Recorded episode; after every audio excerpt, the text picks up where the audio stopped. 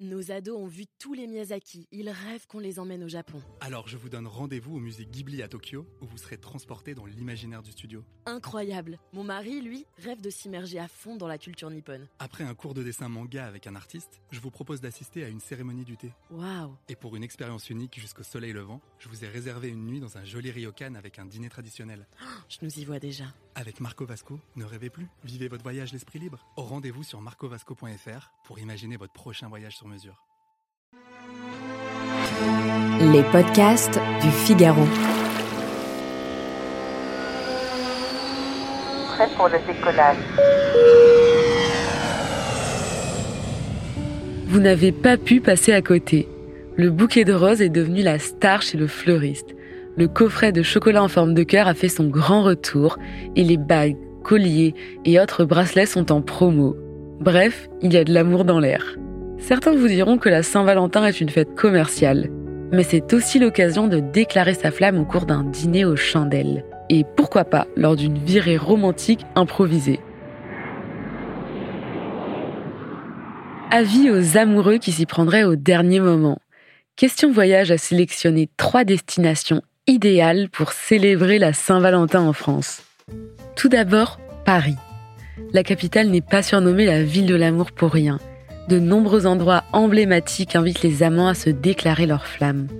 Par exemple, le quartier de Montmartre et son mur des Je t'aime. On se balade dans ces rues pavées et on est immédiatement plongé dans le fabuleux destin d'Amélie Poulain. Le Paris romantique, c'est aussi celui de ses toits. On les voit très bien depuis le jardin de la butte bergère ou encore du parvis du Sacré-Cœur. Peut-être plus cliché mais tout aussi efficace, la Tour Eiffel. Que ce soit au cours d'un pique-nique sur les pelouses du Champ de Mars ou depuis le pont Bir Hakeim, avoir la Dame de Fer en toile de fond fait toujours son petit effet. Quant aux amants gourmands, ils opteront pour les tables mythiques de la capitale comme le Jules Verne, perché au deuxième étage de la Tour Eiffel. Si la météo le permet, laissez-vous séduire par un tête-à-tête intimiste en terrasse.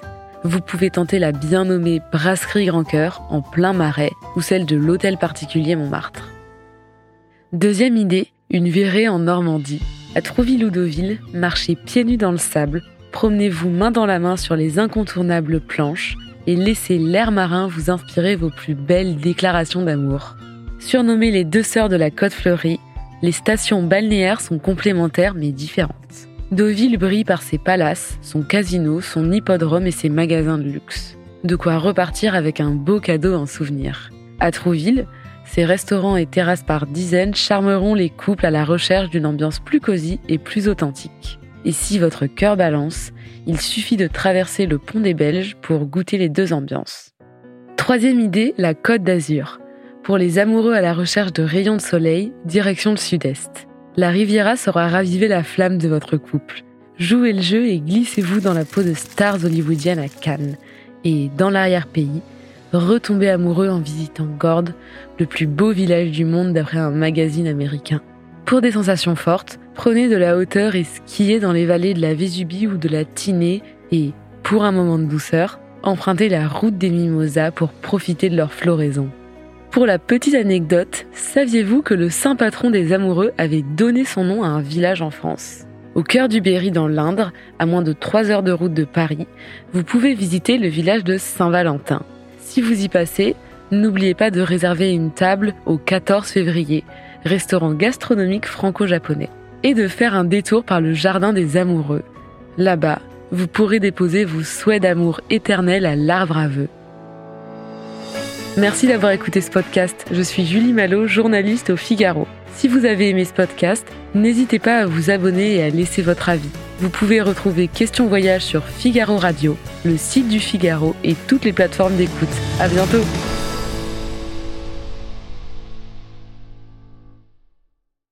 Ados ont vu tous les Miyazaki. Ils rêvent qu'on les emmène au Japon. Alors je vous donne rendez-vous au musée Ghibli à Tokyo, où vous serez transporté dans l'imaginaire du studio. Incroyable. Mon mari, lui, rêve de s'immerger à fond dans la culture nippone. Après un cours de dessin manga avec un artiste, je vous propose d'assister à une cérémonie du thé. Waouh. Et pour une expérience unique jusqu'au soleil levant, je vous ai réservé une nuit dans un joli ryokan avec un dîner traditionnel. Je nous y vois déjà. Avec Marco Vasco, ne rêvez plus, vivez votre voyage l'esprit libre. Au rendez-vous sur marcovasco.fr pour imaginer votre prochain voyage sur mesure.